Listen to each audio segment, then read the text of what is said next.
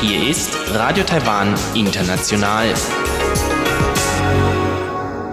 Sie hören das halbstündige deutschsprachige Programm von Radio Taiwan International an diesem Donnerstag, den 3. Dezember. Am Mikrofon begrüßt Sie Karina Rother und heute für Sie im Programm haben wir zuerst die Tagesnachrichten. Darauf folgt Taiwan 3D mit Lukas Klipp. Heute zu den unterschiedlichen Konzepten von Familie in Deutschland und Taiwan. Weiter geht es dann mit Rund um die Insel und Elon Huang. Der ist heute im Gespräch mit Professor Kevin Chang, dem Boden Botschafter der Alexander von Humboldt Stiftung in Taiwan. Nun zuerst die Tagesnachrichten.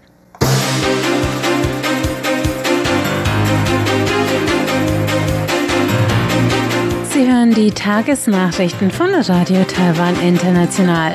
Zuerst die Schlagzeilen. US-China-Kommission empfiehlt Ausbau der Taiwan-Kooperation. Premierminister verurteilt Gefängnisstrafen für Hongkong-Aktivisten und Austauschstiftung Taiwan-Japan-Handelskonferenz dieses Jahr verspätet. Die Meldungen im Einzelnen. Die US-Kommission für Handel und Sicherheit in den US-China-Beziehungen empfiehlt eine verstärkte US-Kooperation mit Taiwan in mehreren Bereichen, darunter Wirtschaftszusammenarbeit im Technologiesektor und Einbindung Taiwans in eine sichere strategische Lieferkette zwischen gleichgesinnten Demokratien. Das geht aus dem Jahresbericht der Kommission des US-Repräsentantenhauses hervor, der am 1. Dezember vorgelegt wurde. Darin wird außerdem empfohlen, dass der US-Vertreter in Taiwan künftig vom Präsidenten nominiert werden sollte, was dem Ernennungsvorgang eines Botschafters gleichkäme. Auch ruft der Bericht zum Eintreten gegen chinesische Einflussnahme in internationalen Organisationen in Bezug auf Taiwan auf. Das Außenministerium begrüßte heute die Empfehlungen und betonte die Bereitschaft zu vertiefter Kooperation mit den amerikanischen Partnern. Der Einsatz der Hongkonger Aktivisten für politische Mitbestimmung und Freiheitsrechte sei mutig gewesen und die verhängten Freiheitsstrafen seien nicht akzeptabel. Das sagte heute Premierminister Su Tseng-Chang in Reaktion auf das Urteil eines Hongkonger Gerichts gegen Joshua Wong und seine Mitstreiter Agnes Cho und Evan Lam. Der 24-jährige Wong zählt zu den bekanntesten Gesichtern der Demokratiebewegung und erhielt eine Freiheitsstrafe von 13,5 Monaten. Chow 23 und Lam 26 werden für 10 und 7 Monate respektive inhaftiert. Auf Basis des Nationalen Sicherheitsgesetzes wurden sie für ihre Teilnahme an regierungskritischen Protesten verurteilt, die vor Erlassung des Sicherheitsgesetzes stattgefunden hatten.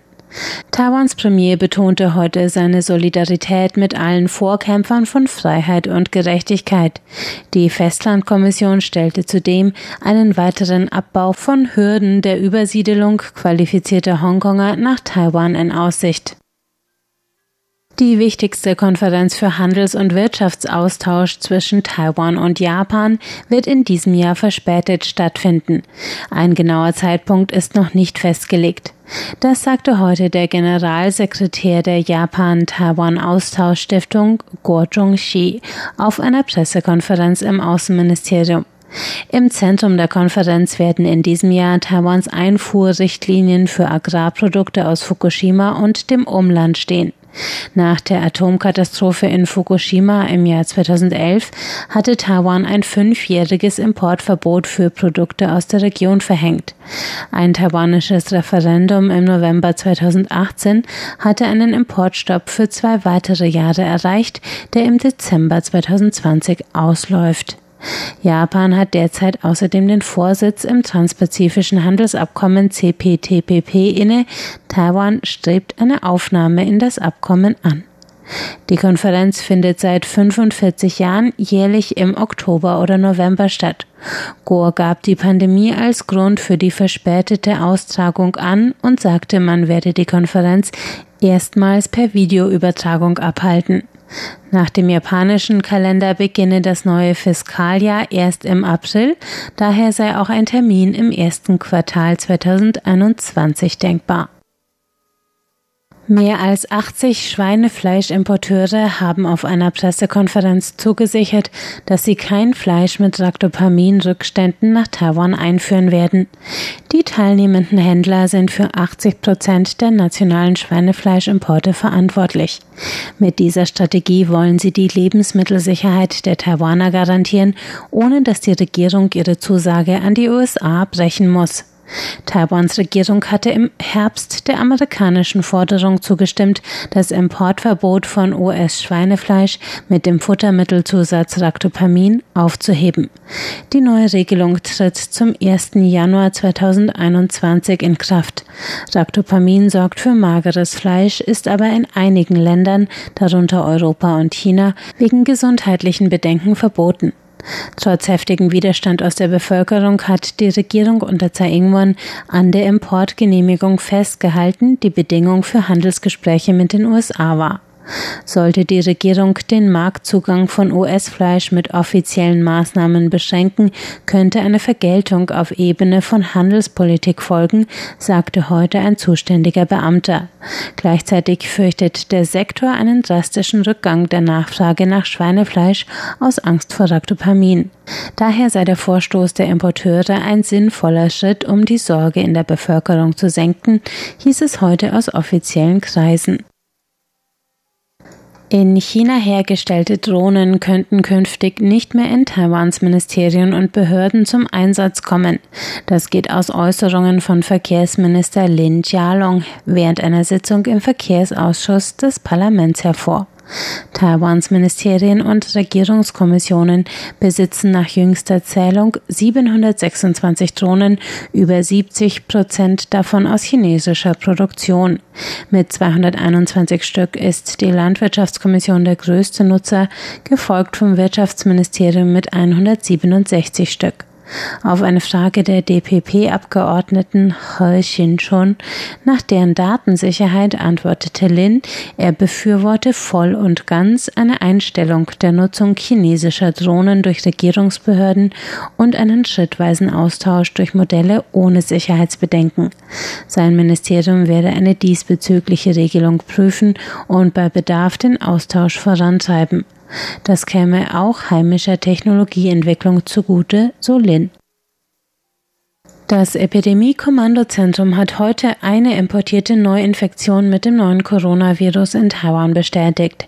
Damit steigt die Zahl der in Taiwan verzeichneten Covid-19-Fälle seit Beginn der Pandemie auf 686. Bei 594 davon handelt es sich um Ansteckungen im Ausland.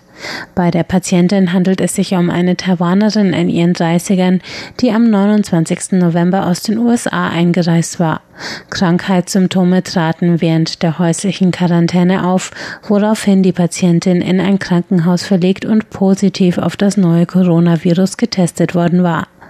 Am 1. Dezember sind in Taiwan neue Bestimmungen für Einreisende in Kraft getreten, die den Zustrom von im Ausland erkrankten Taiwanern verringern sollen. Demnach wird eine Einreise nur noch genehmigt, wenn ein negativer Corona-Test vorliegt. Ausnahmen gibt es nur für Berufsreisen im Rahmen einer offiziellen Sonderregelung, bei Notfällen und wenn das Ausgangsland keine Selbstzahlertests anbietet. Kommen wir zur Börse. Der TAIEX hat heute mit 12 Punkten im Minus geschlossen. Das ist eine Abnahme von 0,09 Prozent bei einem Endstand von 13.977 Punkten. Das Handelsvolumen betrug 267 Milliarden Taiwan-Dollar. Das sind 9,39 Milliarden US-Dollar. Nun folgt das Wetter.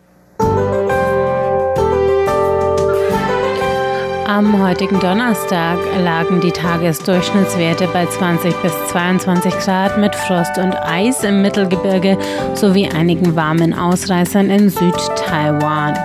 Schauer und Nieselregen wechselten sich ab über Nord-Taiwan und Hualien an der Ostküste. Morgen Freitag halten sich die kalten und nassen Wintertemperaturen. Regenschauer gibt es im Nordteil der Insel bis nach Taoyuan sowie entlang der Ostküste, sonst bedeckt bis sonnig bei Werten zwischen 18 und 23 Grad.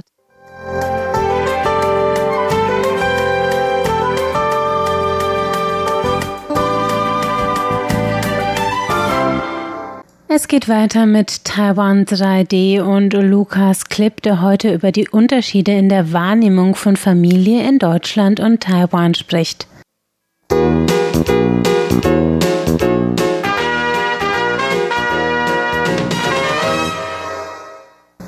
Die Familie wird in jeder Gesellschaft sehr wertgeschätzt.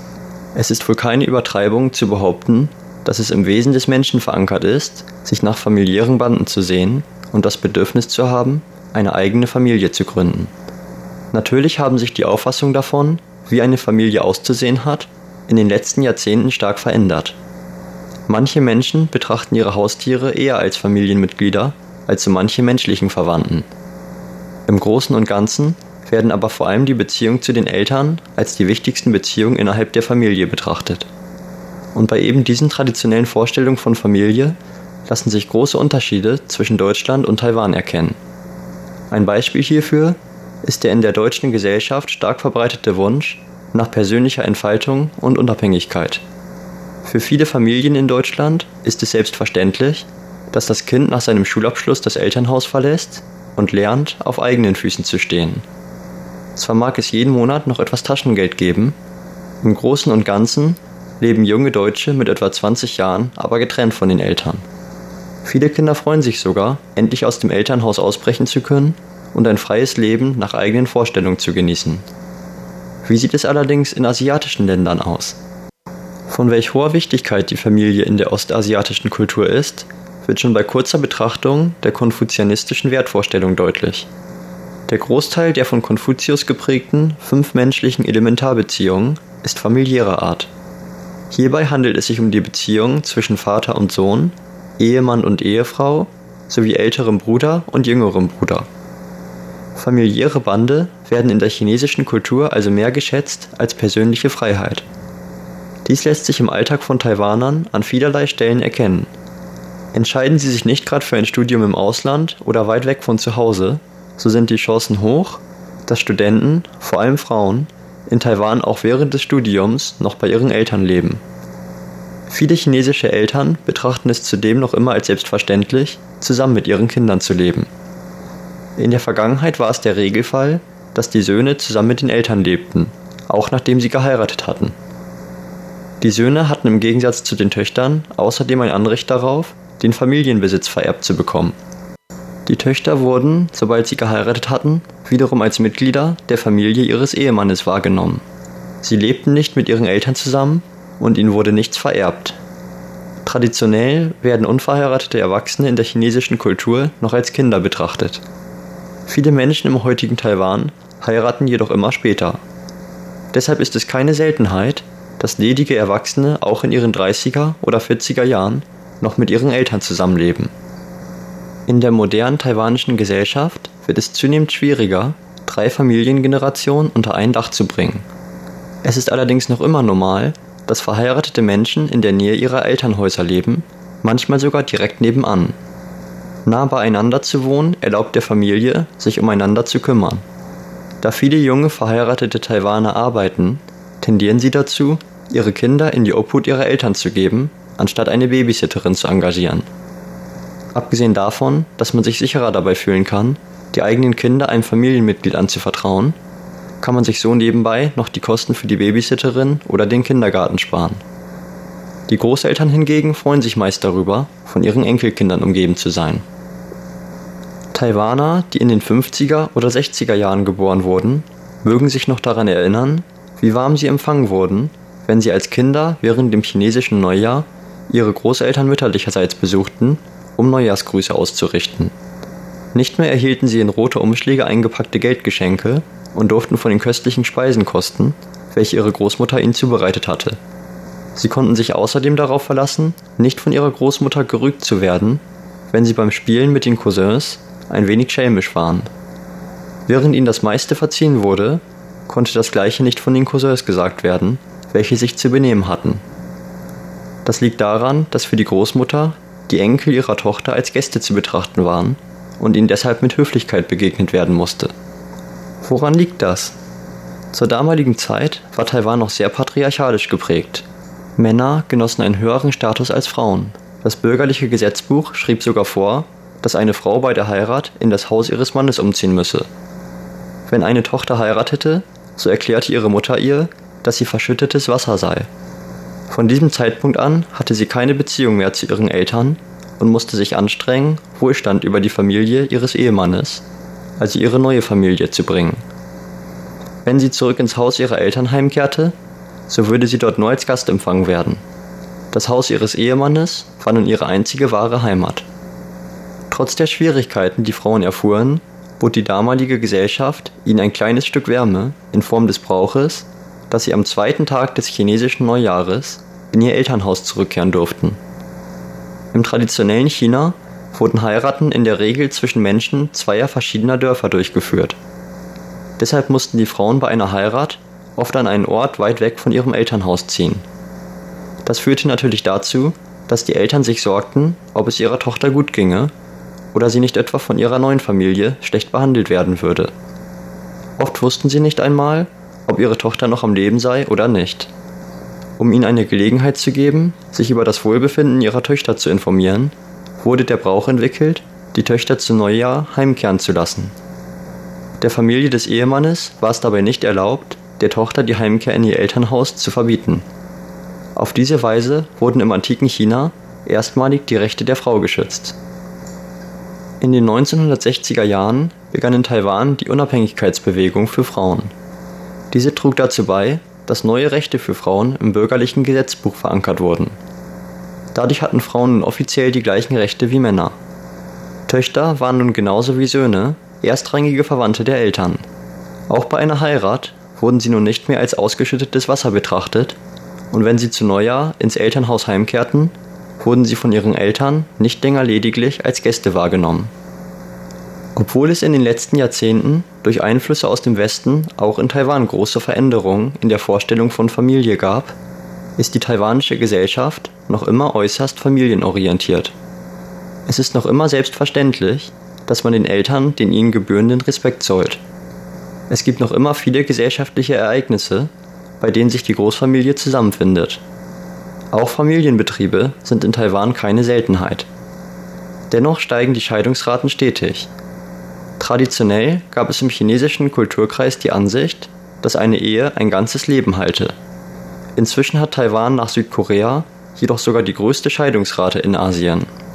Während es früher nicht ungewöhnlich war, dass Männer außereheliche Beziehungen mit anderen Frauen pflegten, sind die meisten Ehefrauen heutzutage nicht mehr dazu bereit, über die Untreue ihrer Ehemänner hinwegzusehen. Auch kinderlose Ehen sind keine Ausnahme mehr. Wie gesagt, die Vorstellung von Familie befindet sich im Wandel. Schlendert man in Taiwan mal durch einen öffentlichen Park, darf man sich deshalb nicht darüber wundern, im Kinderwagen des vorbeilaufenden Pärchens von Zeit zu Zeit einen Hund statt ein Kind zu entdecken. Das war Taiwan 3D mit der Lukas Clip zum Thema unterschiedliche Auffassungen von Familie in Deutschland und Taiwan. Nach einem kurzen Zwischenspiel geht es hier gleich weiter mit Rund um die Insel und Elon Huang.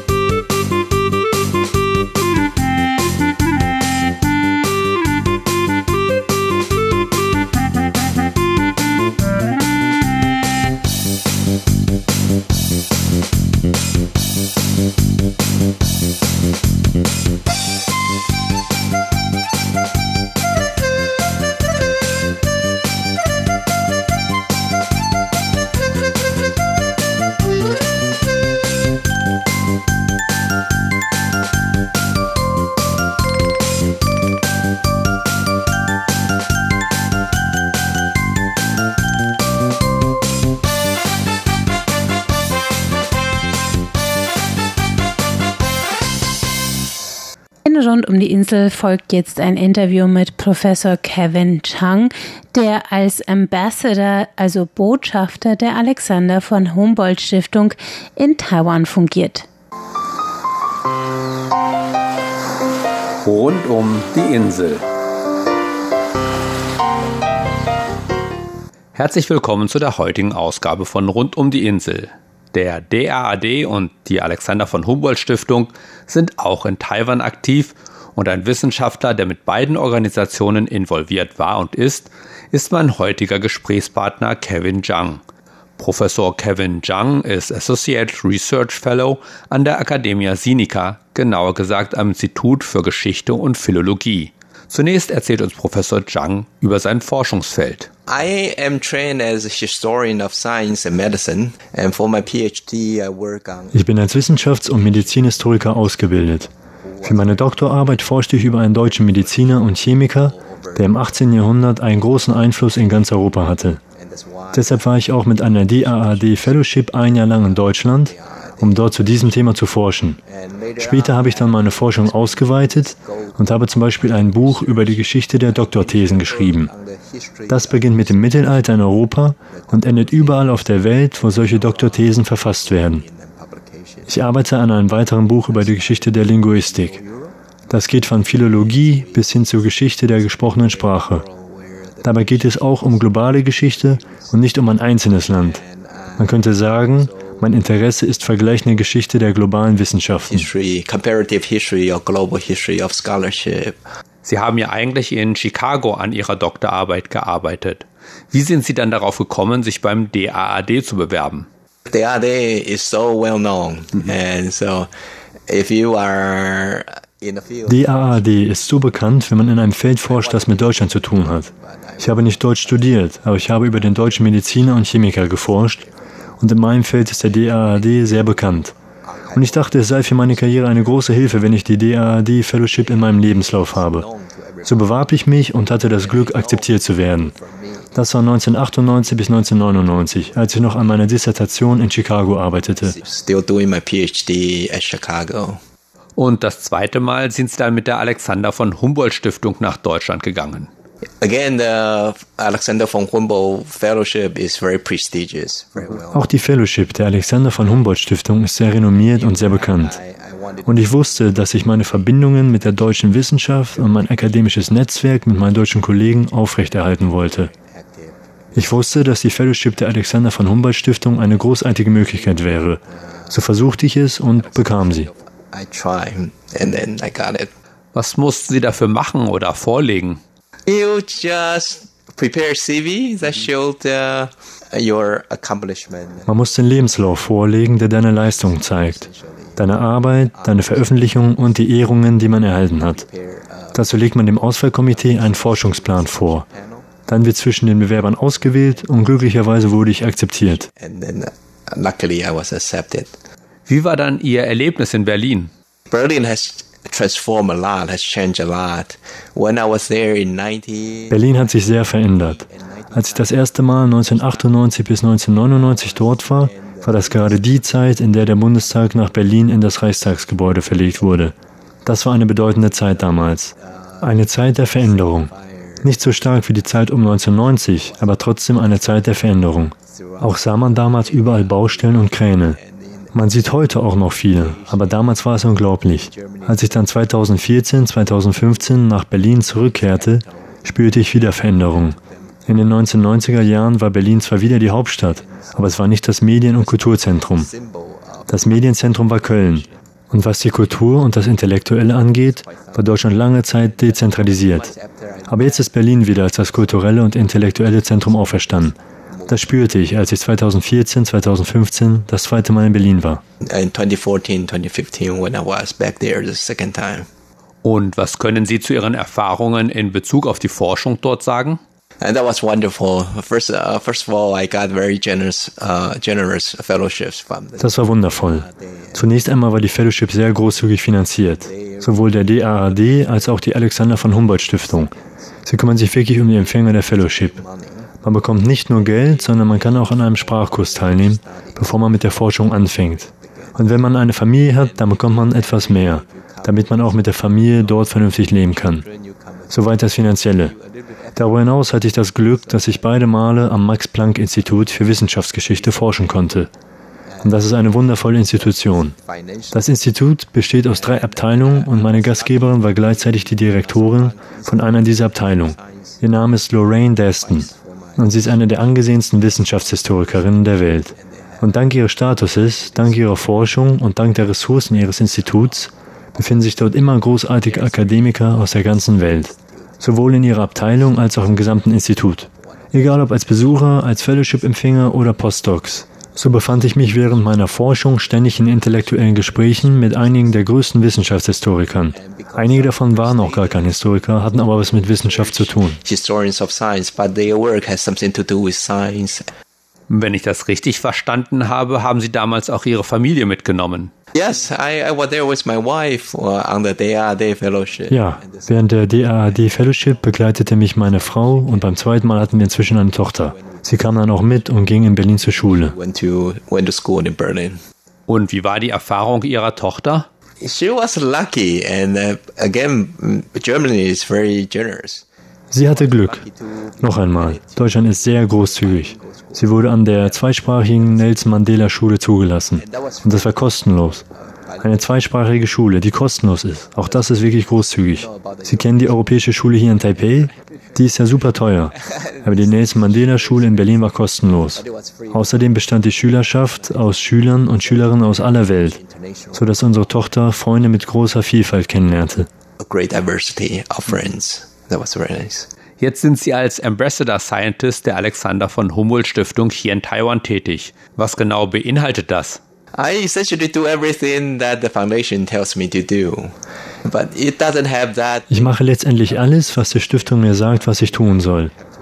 Allerdings gibt es in Taiwan nicht ganz so viel zu tun. Deshalb passiert das nicht so oft.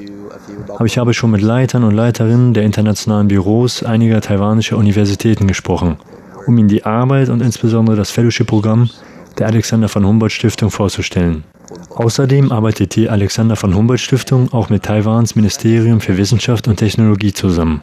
Während die Alexander von Humboldt Stiftung herausragende taiwanische Akademiker mit der Professorenwürde auszeichnet, vergibt das Ministerium den Zongming-Du-Preis an herausragende deutsche Wissenschaftler. Zongming-Du war der erste taiwanische Doktor der Medizin und war der erste Taiwaner, der als Professor an der Kaiserlichen Universität in Taipei tätig war. Taiwanese professor at the uh, uh, Imperial University of Taipei. Arbeiten Sie darüber hinaus noch mit deutschen Wissenschaftlern zusammen? Yeah, yeah, I do. I helped initiated uh, a collaborative project between uh, German colleagues and, and Taiwanese colleagues. Ja, das bin ich. Ich habe mitgeholfen, ein kollaboratives Projekt mit deutschen und taiwanischen Kollegen ins Leben zu rufen. Dieses Projekt wird gemeinsam von der Deutschen Forschungsgesellschaft und Taiwans Ministerium für Wissenschaft und Technologie finanziert. Der Name des Projektes heißt Materialitäten der medizinischen Kultur. Und die taiwanischen Teilnehmer kommen in erster Linie von der Academia Sinica, der Nationalen Taiwan-Universität und der Nationalen Zhengzhou-Universität. Die deutsche Gruppe wird von Bettina Warich von der Technischen Universität Braunschweig geleitet. Außerdem laden wir oft Akademiker ein, in Taiwan Vorträge zu halten. Wir arbeiten eng mit Michael Lackner von der Universität Erlangen zusammen, einem Empfänger des Zongming-Du-Preises. Er hat ein großes Forschungszentrum, an dem ständig taiwanische Akademiker zu Besuch sind. Da gibt es ein Projekt über Vorhersage und Schicksal. That's a project on, on prediction and fate. Das war Professor Kevin Zhang, Associate Research Fellow an der Academia Sinica.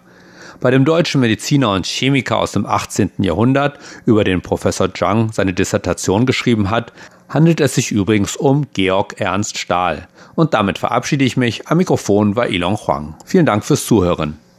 Sie hörten ein Interview mit Professor Kevin Chang und damit sind wir am Ende des heutigen deutschsprachigen Programms von Radio Taiwan International.